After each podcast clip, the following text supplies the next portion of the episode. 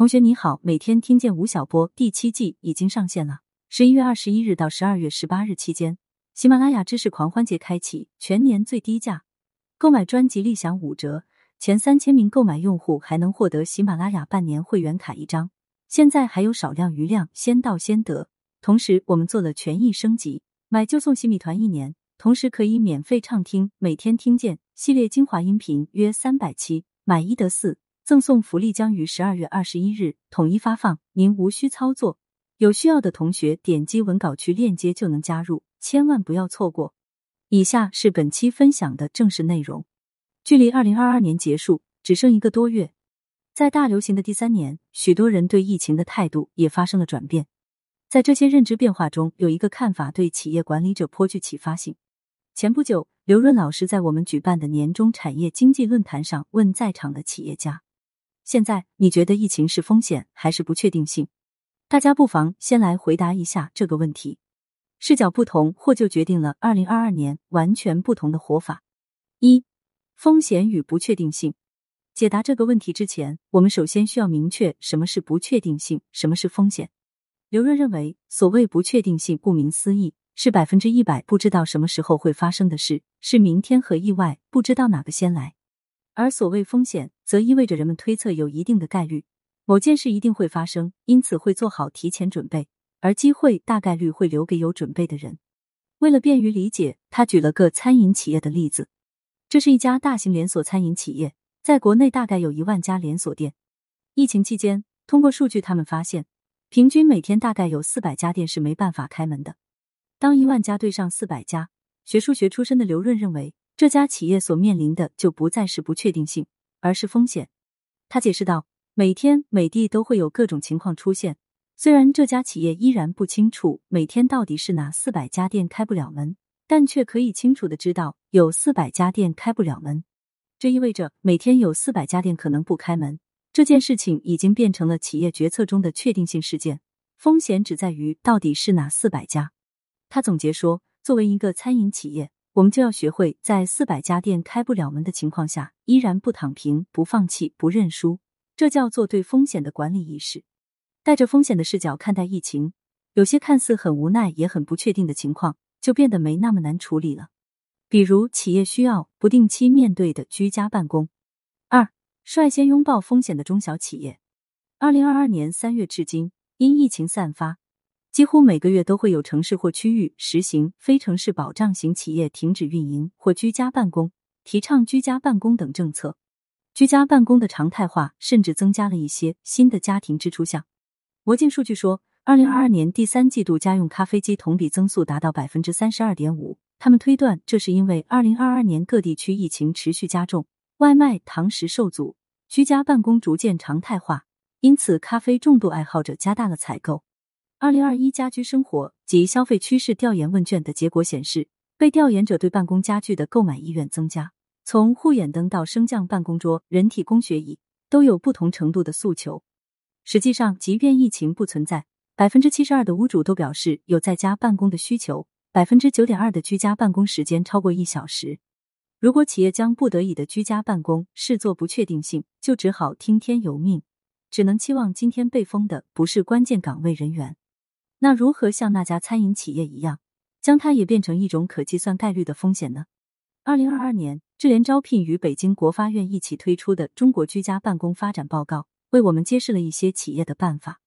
报告里提到，二零二一年所有在招岗位中，远程居家办公职位的比例，相较两年前提高了百分之三百二十一，其中百分之九十四的企业是第一次发布类似的岗位需求。作为对比。二零二零年首次发布的企业占比为百分之八十二，说明疫情的第二年，更多的企业为适应这样的新常态，放弃了被动等待，而选择主动出击。而且，疫情冲击越严重的城市，远程居家办公职位招聘数增加越多，且在疫情后的一年多时间内都保持在较高水平。有意思的是，报告发现，中小企业是发布远程居家办公职位的主力军。二零一九至二零二一年。半数以上的远程办公岗位由五百人以下的中小企业发布，这颇令人意外。远程办公在国外风靡多年，在国内一直举步维艰。其中一个原因在于中国大部分企业为中小企业。如工信部数据，中小微企业法人单位数量占全部规模企业法人单位的百分之九十九点八，而他们的管理效能普遍低下，加上员工职业化程度较低，因此没有实行远程办公的土壤。成所谓职业化，是一种工作状态的标准化、规范化和制度化，即要求人们把社会或组织交代下来的岗位职责，专业的完成到最佳，准确扮演好自己的工作角色。但疫情高压下，中小企业显得更具韧性。三、管理风险的能力。然而，拥有把疫情当作风险来处理的意识是一回事，有没有能力管理又是另一回事。还是以居家办公常态化为例。要实现远程办公也并不容易。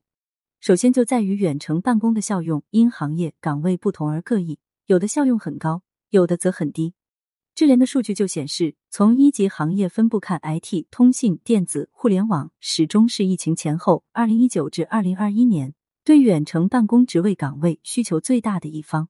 而大部分制造业的一线业务岗位、交通运输业和部分服务业。如家政保洁、建筑装修、设备维护，则不具备远程居家办公的基础。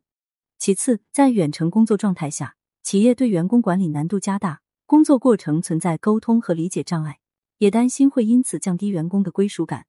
第三，远程办公的运营维护难以跟上，企业数据安全堪忧。类似这样的情形，在疫情下的远程办公中时有发生。家用电脑只适用于轻量级的任务。遇到专业的场景，系统往往跟不上，更别提全天候的高负荷运作。居家办公的员工电脑忽然死机，IT 管理团队远在二三十公里的城市另一头爱莫能助。企业为了应对各种类型的网络攻击，构建了各式各样的软硬件防火墙，但居家办公的员工并不在这些墙里面。在线会议的效率难以把控，需要把一些时间留给掉线、卡顿、音画不同步和平复情绪等等。而未来研究院的报告里还提供了一个更懊恼的数字：在新冠疫情的驱动下，远程办公对数据泄露的成本产生了直接影响，数据泄露的平均成本高出一百零七万美元。这也解释了为什么尽管远程办公的模式自上个世纪七十年代就已经崭露头角，但大部分企业还是无法将其考虑在内。四走的人多了，也就有了新路。与过去不同的是。疫情下，当企业决定拥抱风险并加以管理时，他不是一个人在战斗。吴老师说过，中国是全球最激进的互联网试验场，因此应用数字化的力量去解决问题，已经成了许多企业的共识。工信部的数据显示，截至二零二一年末，全国中小微企业数量达四千八百万户，比二零一二年末增长二点七倍，但他们中的百分之七十七还处在数字化转型孕育阶段。IDC 二零一九年的一份报告里，将小企业的数字初始化分为五个维度来考核，其中数字化办公是成绩相对较高的一个指标，也是企业相对容易踏出的第一步。而在这个领域，早已有许多技术，如五 G、云计算、大数据、物联网等生长出来为之服务。软件上也是百花齐放，各类在线办公软件涌现，如飞书、钉钉、企业微信等。现如今，硬件领域也开始持续为企业输送能力。二零二二年四月，做了十六年专为五百人以上大型企业提供商用办公服务的英特尔 V Pro 平台，推出了 V Pro Essentials，一个为中小企业打造的商用电脑平台。具体搭载在如联想、新华三等品牌的商用电脑上，力图从硬件视角出发，帮助他们来对冲远程办公等带来的新问题。功能上，搭载这一平台的电脑能解决一些更具体的问题。针对处于分散状态的设备。这一平台能够实现简单高效的远程维护与管理，并且已在制造业、金融、高校、医疗、零售等原本设备就比较分散、故障容忍度极低的场景中有广泛应用，在这方面算得上是经验丰富。不止如此，与一般远程管理软件只能应用在开机环境中不同，英特尔 V Pro Essentials 平台可以在电脑完全无法开机的情况下，只要有网有电，也可以进行远程修复。同样的，针对网络攻击。V Pro Essentials 平台自带威胁检测技术，尤其是在检测勒索软件方面，而这一点对缺乏网络攻击免疫系统的中小企业尤为重要。再进一步说，中小企业远程办公中常见软件的性能，也在 V Pro 的帮助下得到显著的优化与加成，如视频会议、在线文档等可以减少卡顿，保障画面更流畅，网络访问更加快速稳定等。英特尔的愿景是。搭载了这个平台的商用电脑是一个可以帮中小企业促进当前业务发展并应对未来挑战的设备。对英特尔来说，这是一片可以深挖的广阔市场；而对于致力于提高自己风险应对能力的中小企业来说，这又是一次难得的迭代机会。在即将到来的二零二三年，围绕不确定性和风险的探讨不会就此结束，但我们可以少一点焦虑，多拿起纸笔，算一些新的可能性出来。